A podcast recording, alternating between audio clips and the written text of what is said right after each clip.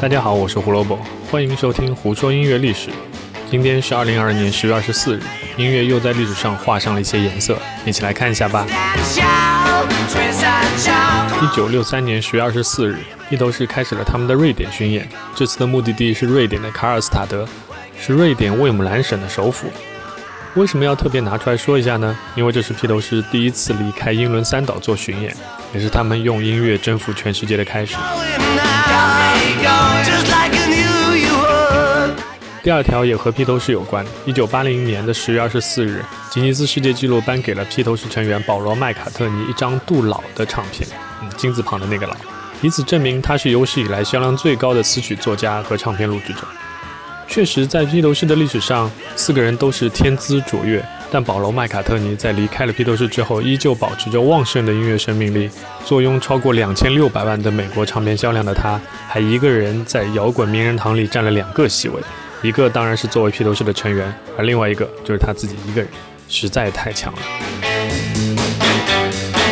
一九八四年十月二十四日和二零一二年的十月二十四日。日本一代歌姬中岛美雪分别发行了自己第十一张和第三十九张专辑，名字为《Hajime Maste》和《长夜灯》。如果你经历过华语音乐的全盛时期，那你一定听过中岛美雪的歌，只是不是她唱的，而是其他歌手翻唱的。坊间传闻，中岛美雪有一百多首歌被港台歌手重新填词翻唱，她也和玉置浩二、德永英明等一样，成为了培育了半个华语乐坛的日本歌手。顺便一提，王菲那首《人间》就是中岛美雪亲自写给王菲的歌。当然，后来中岛美雪自己也填了词，演唱了日语的版本。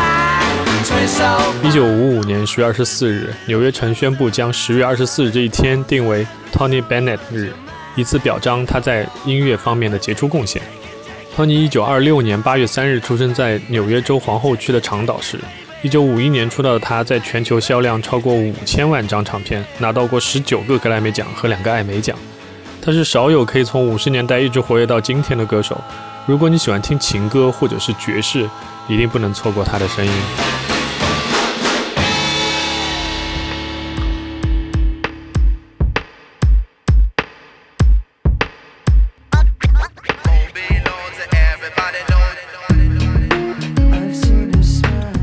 二零零零年十月二十四日，新生代乐队的生力军 Linkin Park 发行了出道专辑《Hybrid Theory》，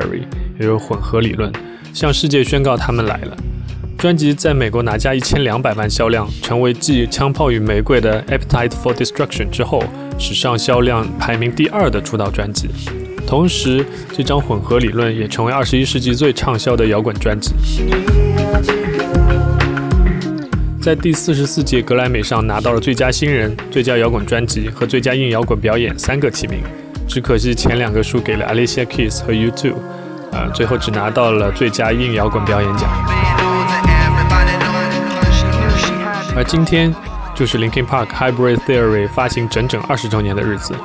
华纳唱片特意制作了二十周年纪念版的 CD 和黑胶套装，同时还发布了一首之前专辑未收录的歌曲 She Couldn't，这就是我们现在听到这首。也以此曲告慰三年前去世的主唱 Chester Bennington 在天之灵。